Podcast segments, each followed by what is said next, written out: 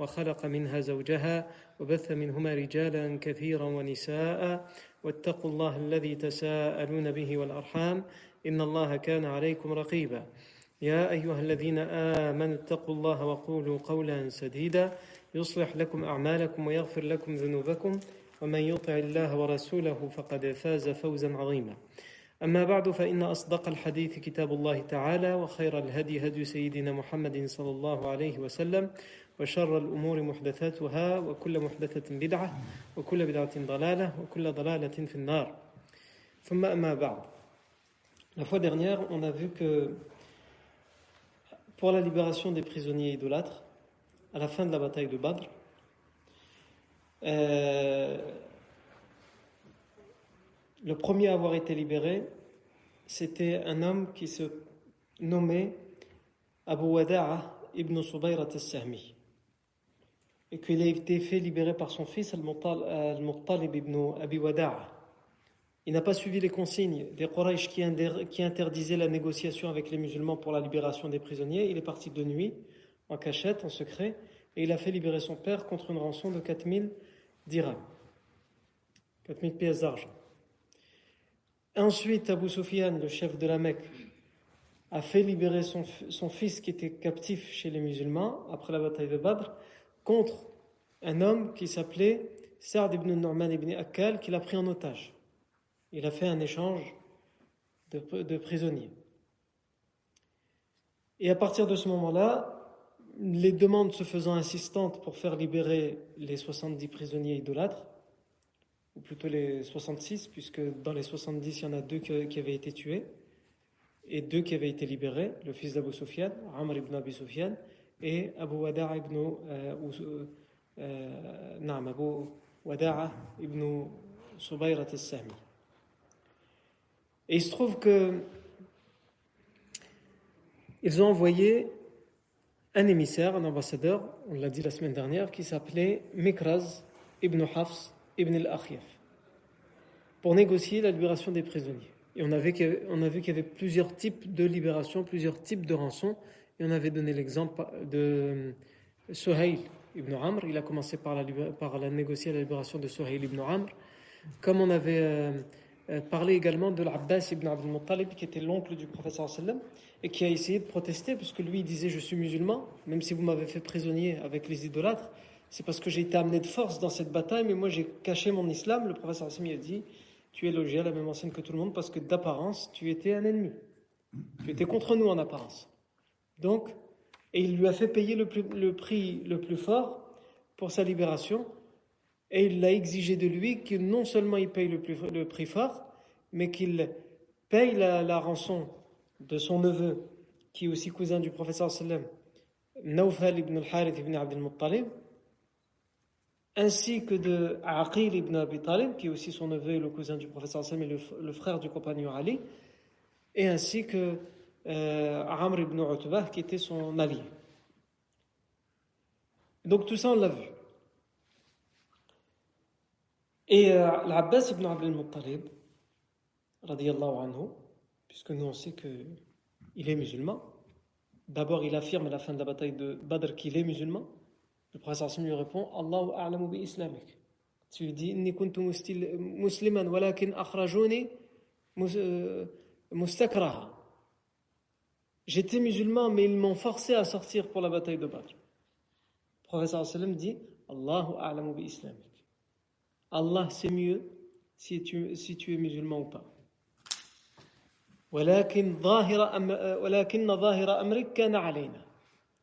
Mais en apparence, tu étais contre nous. Parce qu'il est, il est venu dans la bataille de Badr et du côté des idolâtres. Donc, en apparence, tu étais contre nous. L'Abbas, il va tenter à ce moment-là, comme il voit que c'est pas négociable, il va dire Vous m'avez fait prisonnier et vous avez trouvé avec moi 20 onces la once, c'est une mesure, 20 onces d'argent ou d'or, ou al-muhim, 20 onces. Vous avez trouvé avec moi. Considérez ces 20 onces comme ma rançon et laissez-moi libre. Le professeur me dit non, ces 20 onces, ça c'est le butin. Ça n'a rien à voir avec euh, la, libération. Donc il faut négocier. Et il lui a fait payer 111. Et l'Abbas ibn Abdel Muttalib, non seulement il a payé les 111 pour sa libération, et il va payer 91 pour la libération de son neveu Aqil ibn Abi Talib, tout comme il va payer 41 pour la libération de son autre neveu Nawfal ibn al-Harith ibn Abdel Muttalib, et il va payer aussi la rançon pour la libération de son allié euh, Amr ibn Utbah. Et l'Abbas ibn Abdel Muttalib dira à propos du verset 70 de Surat Al-Anfal, dans lequel Allah Azza wa Jal dit Ya ayyuhan nabi, قل لمن في أيديكم من الأسرى إن يعلم الله في قلوبكم خيرا يؤتكم خيرا مما أخذ منكم والله غفور رحيم ويغفر لكم والله غفور رحيم Ô toi, prophète, dis à ceux que tu détiens parmi les prisonniers, comme Al-Abbas, dis à ceux que tu détiens parmi les prisonniers, si Allah sait qu'il y a du bien dans votre cœur,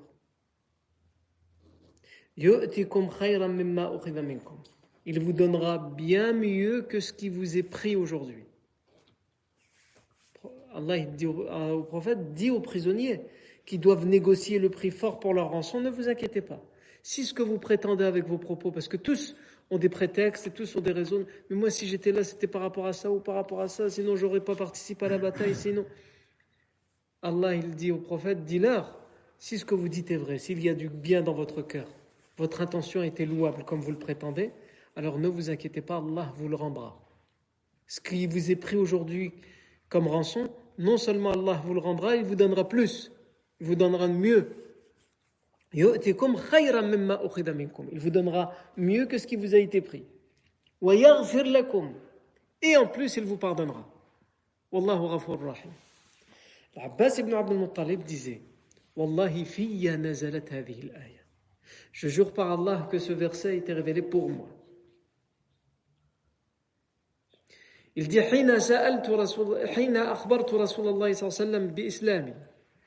Au moment où j'ai informé le prophète que j'étais musulman. Et je lui ai demandé de considérer les 20 onces qu'ils ont trouvées avec moi comme rançon pour ma libération et qu'il a refusé. Il dit l'Abbas ibn Abdul Talib plus tard j'ai dû payer tout ça, mais plus tard, j'ai reçu de la part du prophète sallam 20 esclaves qui étaient des esclaves commerçants.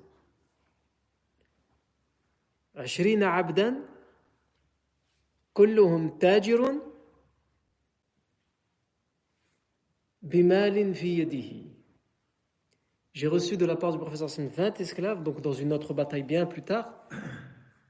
Parmi le butin qui va être fait, les captifs qui vont être faits, des, esclaves qui appartenaient au camp d'en face, et le professeur Sam va les offrir à l'Abbas ibn Abdel Muttalib, et sachant que ce n'est pas n'importe quels esclaves, ce sont des esclaves commerçants, c'est-à-dire ils ont été formés pour euh, faire du commerce et pour, donc pour rapporter de l'argent à leur maître. Il dit 20 esclaves qui avaient tous avec eux un capital et qui, qui étaient des commerçants. Il dit donc que non seulement Allah me l'a rendu, m'a donné plus, et il rajoute Allah, il m'a, il m'a rendu ça, il donnait plus, donc avec les 20 esclaves, avec ce que j'espère du pardon d'Allah encore. Parce que c'est ça le plus important, puisque dans le verset, Allah Azza dit Il va vous donner plus et mieux que ce qu'il vous a donné. Et il vous pardonnera. Allahu Rahim. Et Allah et le pardonneur, le miséricordieux. Non. Et donc, l'Abbas ibn Abdul Talib, c'est dans ces conditions qu'il va euh, participer à la bataille de Badr, et c'est dans ces conditions qu'il va se faire libérer, qu'il va faire libérer aussi, on a dit, son neveu, Aqil ibn Abi Talib. Aqil ibn Abi Talib, il est plus âgé que son frère Ali ibn Abi Talib. on connaît bien Ali ibn Abi Talib. La plupart des gens connaissent, ont déjà entendu parler du compagnon Ali ibn Abi Talib, qui est le cousin du professeur Sallallahu bien, Aqil, c'est son frère. Il va se convertir à l'islam plus tard. Aqil ibn Abi Talib. Et euh, Aqil ibn Abi Talib, sa rançon est payée par l'Abbas ibn Abdel Muttalib. Quand il va être fait prisonnier, Aqil ibn Abi Talib, à la bataille de Badr, il va dire au professeur sallam Man min Makkah Qui avez-vous tué parmi les chefs et les notables de la Mecque Le professeur sallam va dire il pourrait répondre Utba, il pourrait. Il va prendre, pour lui faire comprendre que la tête, elle, a été décimée, c'était qui le chef? C'était Abu Jahl. Il va dire Qutila Abu Jahl. Abu Jahl a été tué.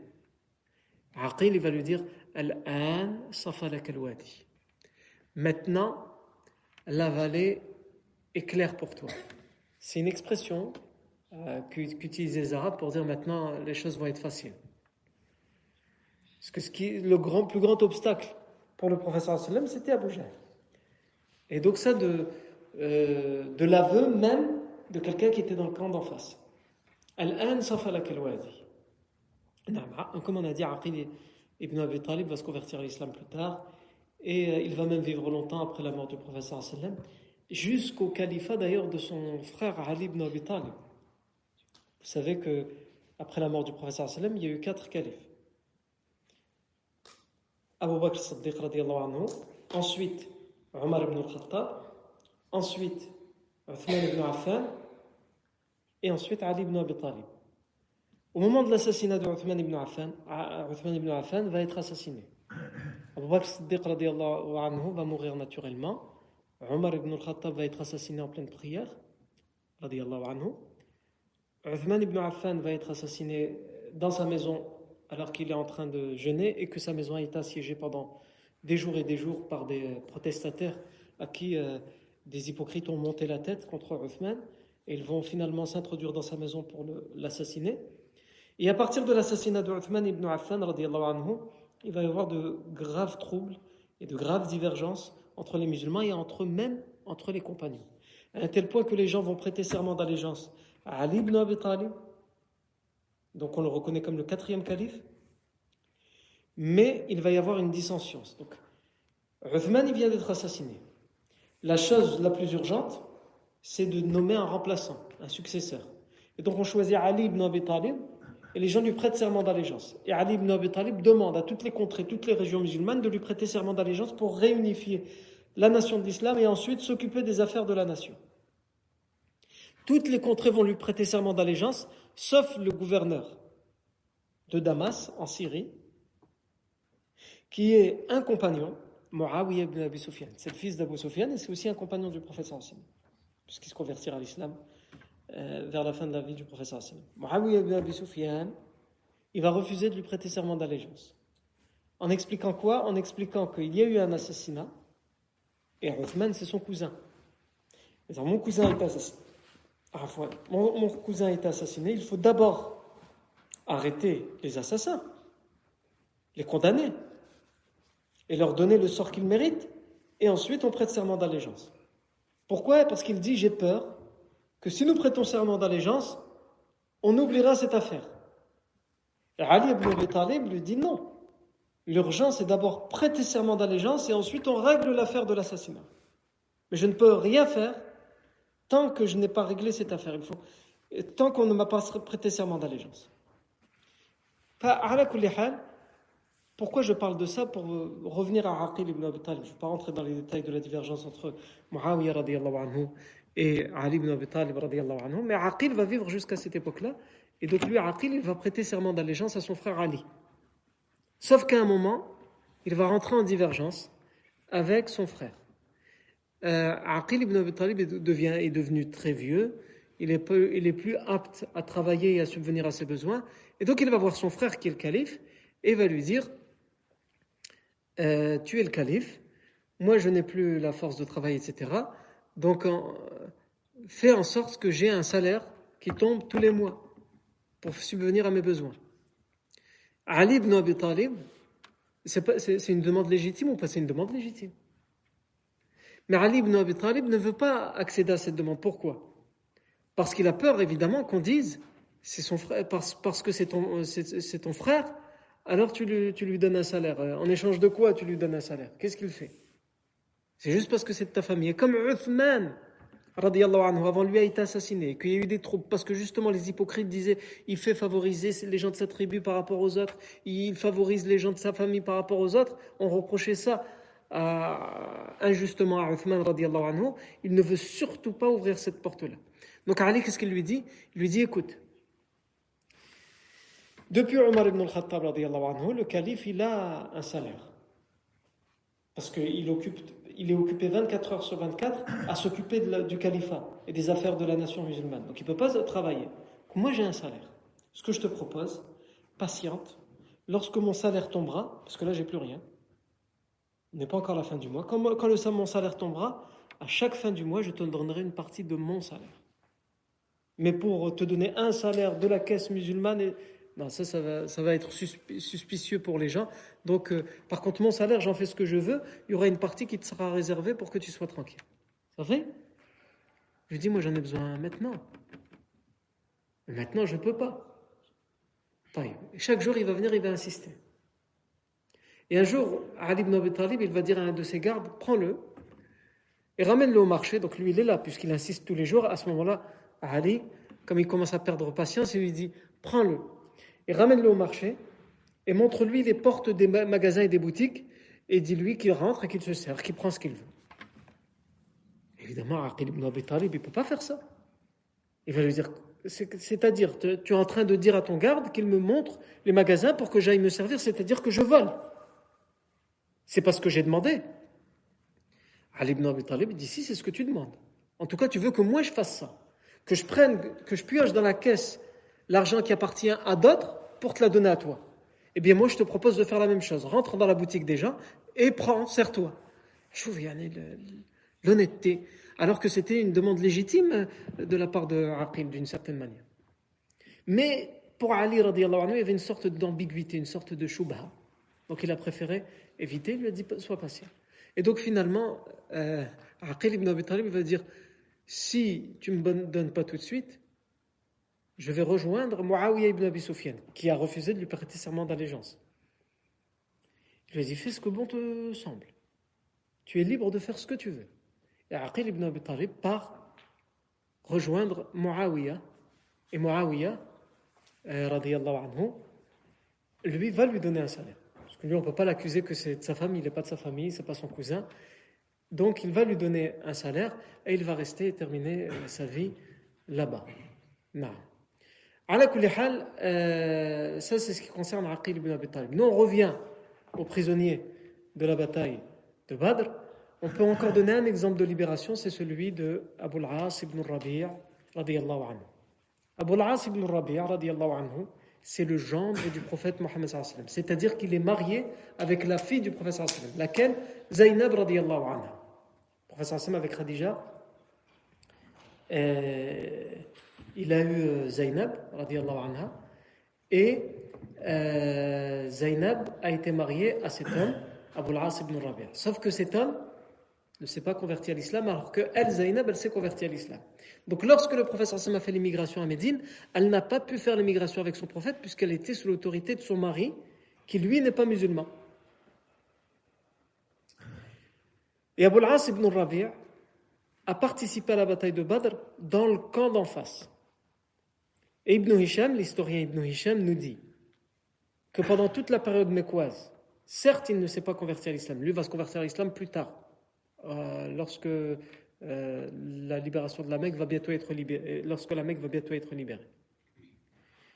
Donc à ce moment-là, il n'est pas pendant la période mécoise, pendant la période de persécution, il ne se convertit pas à l'islam, mais il ne fait aucun tort à l'islam et aux musulmans. Ibn Hisham raconte même qu'une délégation d'idolâtres vont venir auprès d'Abu al-As ibn Rabi' et vont lui faire pression, ils vont lui dire Tu es marié avec la fille du prophète. Et tu refuses de te soumettre à sa religion, c'est bien, mais c'est pas suffisant. Rejette ta femme, la fille de, de, de Mohammed, rejette-la et renvoie-la chez son père. Et lui, il va dire Là, vous m'en demandez trop. Et ils vont lui dire Rejette-la, divorce Sépare-toi d'elle et nous te ferons marier avec n'importe quelle femme que tu choisiras parmi les, les Quraysh. Choisis celle que tu veux, la plus belle, la plus riche, ce que tu veux. On, ira parler pour toi. Il leur a dit, vous pouvez me ramener la meilleure femme qu'il y a sur terre, jamais je la changerai contre, contre Zainab radiallahu. Mais euh, je suis de votre religion. Donc ne m'en demandez pas trop. Cette délégation, finalement, ils vont aller voir un autre gendre du professeur Sallam, le fils d'Abu Lahab. Parce que le fils d'Abu Lahab était aussi marié à, une fille du professeur Sallam, Ruqayya, anha.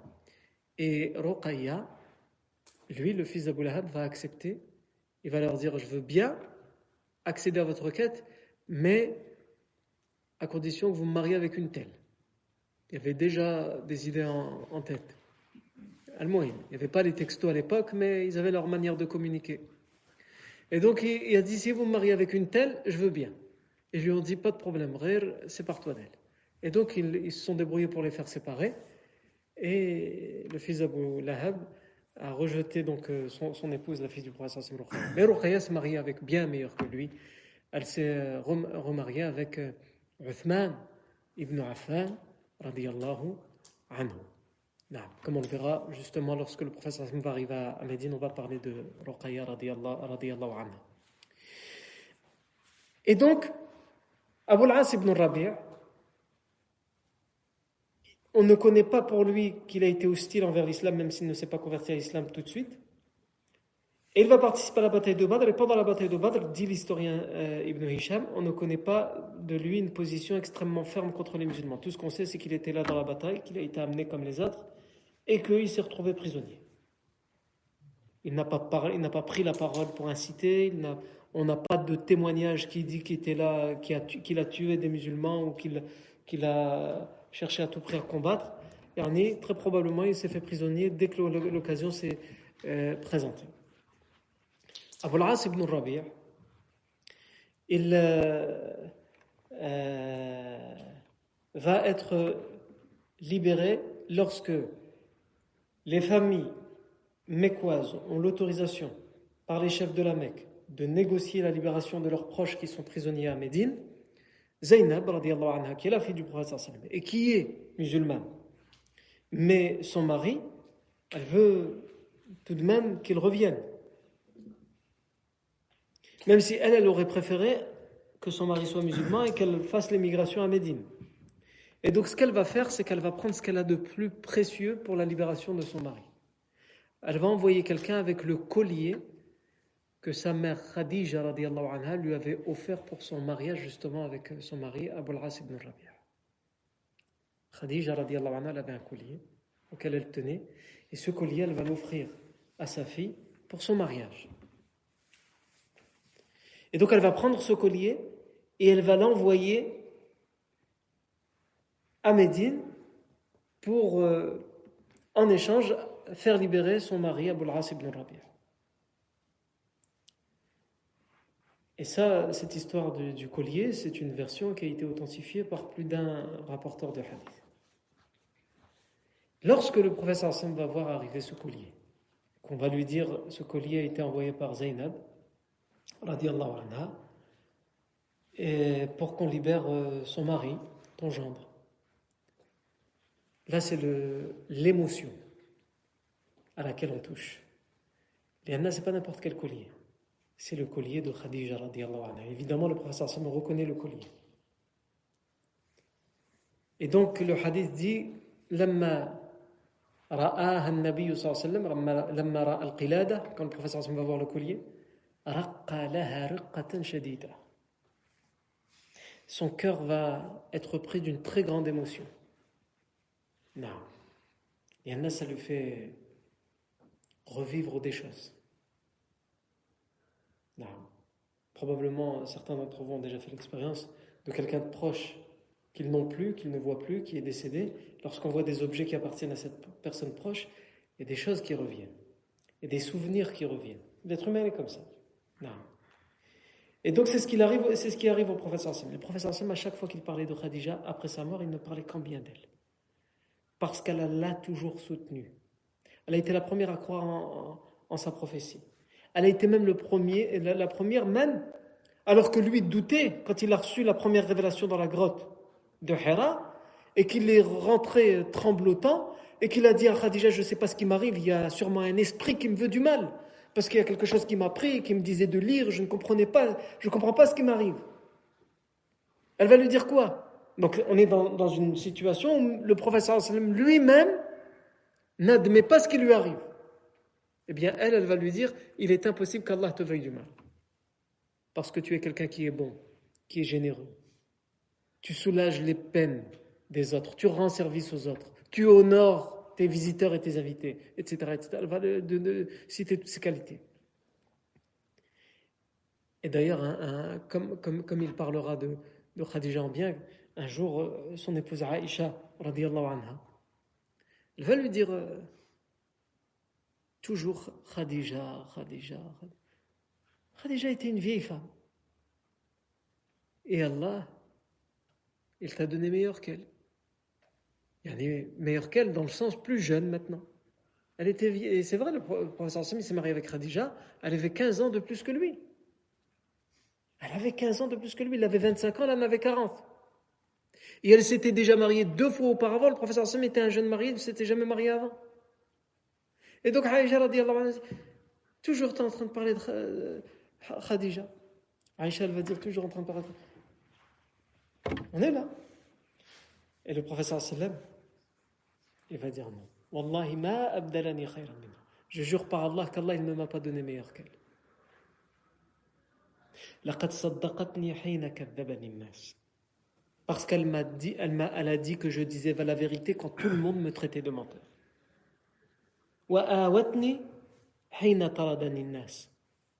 Et elle m'a donné refuge lorsque tout le monde m'a rejeté, expulsé. Voilà qui était Khadija.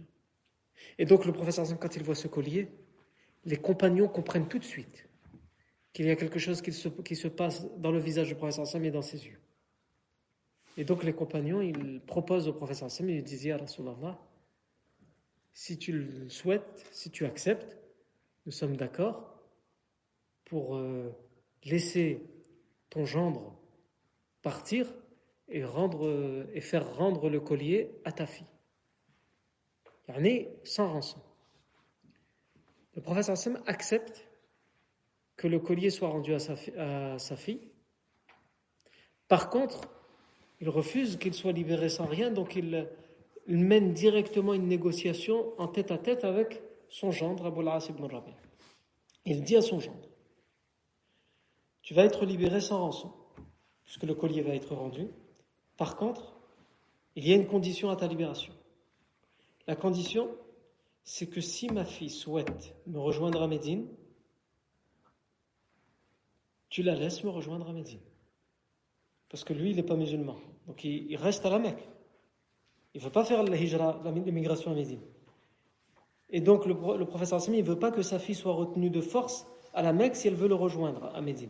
Donc il lui dit, si elle veut me rejoindre à Médine, tu la laisses. C'est ça la condition. Si elle souhaite rester à la Mecque, classe. Mais si elle veut venir à Médine, tu la laisses partir. Et Abu al ibn accepte. Et donc, le professeur sachant que sa fille a toujours, ça a toujours été son souhait, de rejoindre son père.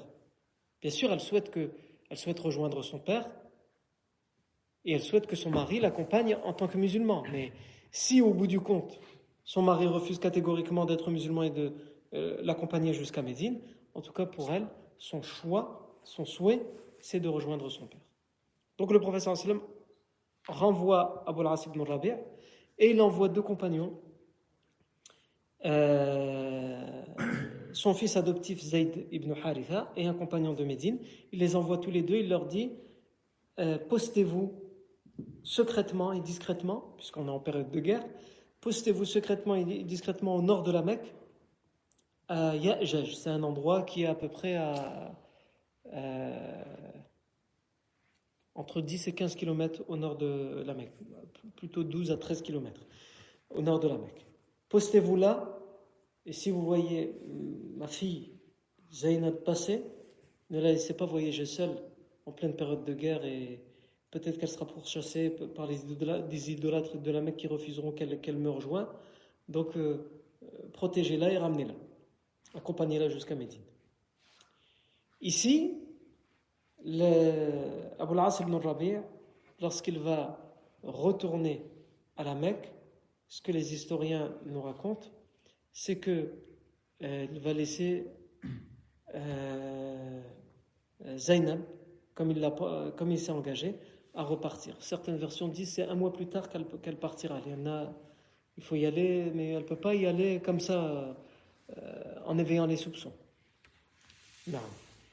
Par contre, Ibn Hisham, il raconte des détails qui, ces détails-là, ne sont pas authentifiés. Nous, on va quand même les raconter, même si on n'a rien qui nous, qui nous permet d'authentifier ces détails-là. Ce que je viens de dire jusqu'à maintenant, sur cette libération, ça a été authentifié. Les détails qu'on va raconter maintenant, ils n'ont pas été authentifiés.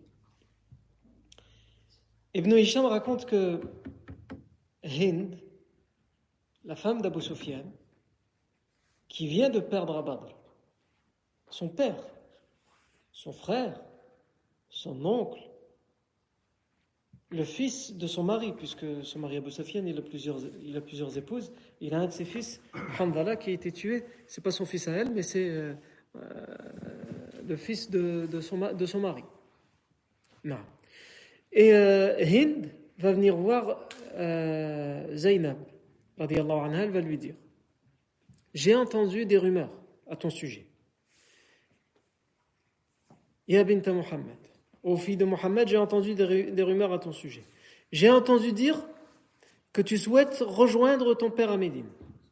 Si c'est vrai, tu ne peux pas le faire seul et sans moyens. Et en plus, elle était enceinte. Selon beaucoup de versions historiques, elle était enceinte à ce moment-là. Donc, tu ne peux pas le faire seul. Euh, tu es une femme, tu es enceinte, etc. et sans moyens. Donc si tu souhaites rejoindre ton père, dis-le-moi. Je t'aiderai. Je préparerai ton voyage. Et elle va dire, ou elle aurait dit, puisque c'est, une c'est un détail qui n'est pas authentifié, elle lui aurait dit parce que ce qui concerne les hommes ne doit pas venir altérer la relation qu'il y a entre les femmes. De cette manière, même si nos hommes ne s'entendent pas, nous on doit continuer à s'entendre. Non.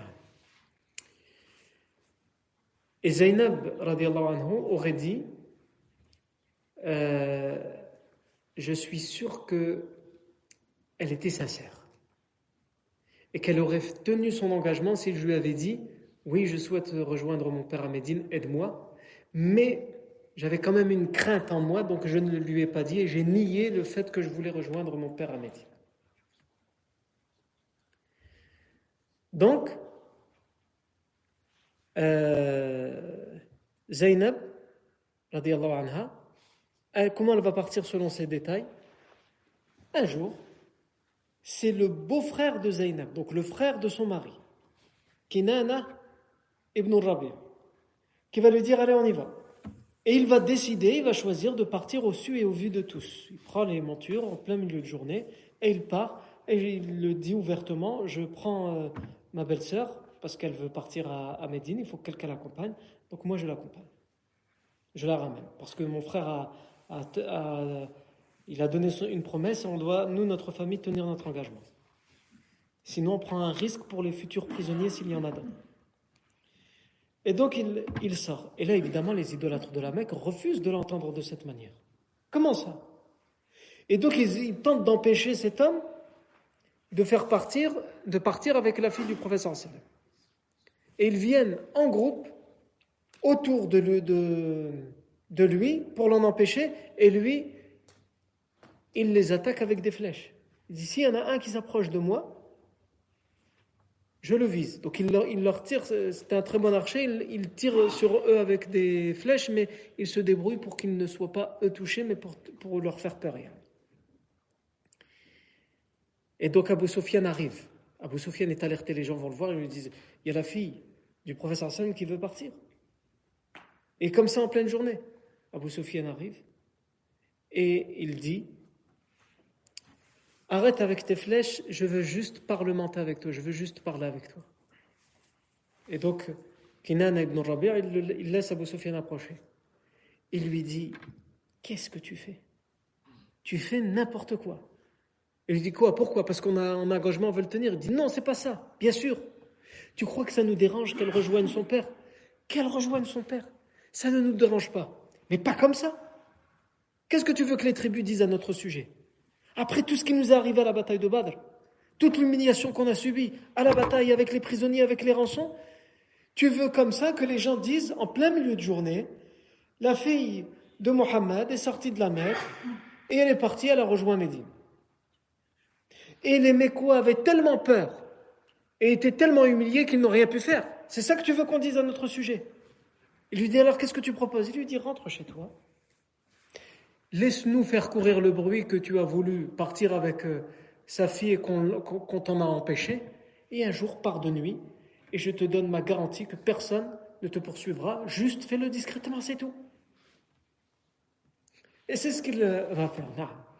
Selon cette version, encore une fois, qui n'a pas été authentifiée. Et donc, euh, euh, d'ailleurs, à, propos de cette occasion où il y aura tout le monde qui va venir et qui vont protester et vont essayer de l'en empêcher, il y a Hind qui va voir ça. Hind, je vous ai dit, elle a perdu, elle a perdu son frère, son père, elle a perdu son oncle. Et elle voit quoi? Elle voit les hommes qui viennent, qui veulent empêcher une femme enceinte. D'ailleurs, il y a aussi un détail qui n'a pas été authentifié où un, des hommes, Habbar ibn al-Aswad, serait venu, il, aurait réussi à mettre sa lance à l'intérieur de ce qu'on appelle haoudaj en arabe, c'est ce qu'on mettait sur les montures, une sorte de, j'ai envie de dire cabane, mais c'est fait avec des toiles, comme une tente qu'on mettait sur euh, la que pour les longs voyages et surtout pour les femmes, pour qu'elles soient protégées du regard des hommes et pour qu'elles soient protégées aussi du soleil pendant le voyage et tout ça. Et donc il aurait réussi à mettre sa, lance à l'intérieur du, du haoudaj. Et donc elle aurait été surprise et même choquée, elle aurait eu peur et avec tout le bruit qu'elle entend, et elle est bousculée de part et d'autre.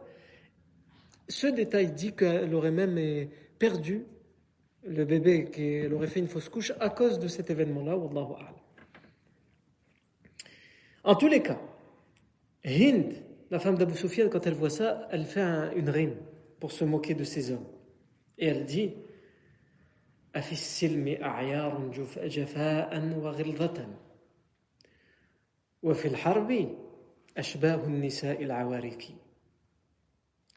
en temps de paix, donc là c'est la paix, il n'y a pas la guerre.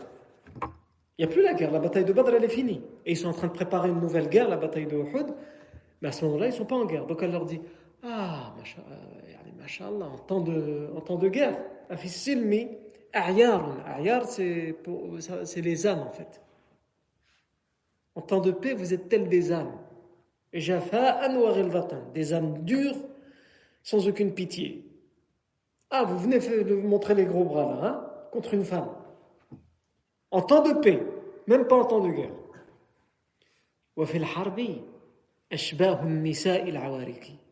Par contre, quand c'est la guerre, là vous êtes comme les femmes qui sont dans leur période de menstruation. On ne peut plus compter sur vous. Alors qu'elle-même, c'est une femme.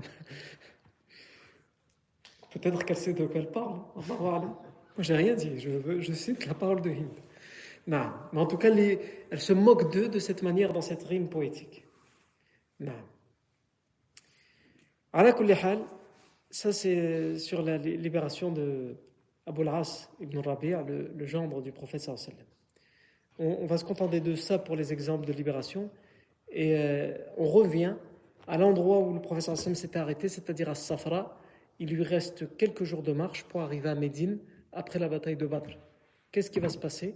Comment les Médinois vont accueillir la nouvelle de la victoire de la bataille de Badr? Ça, c'est ce que nous verrons la fois prochaine.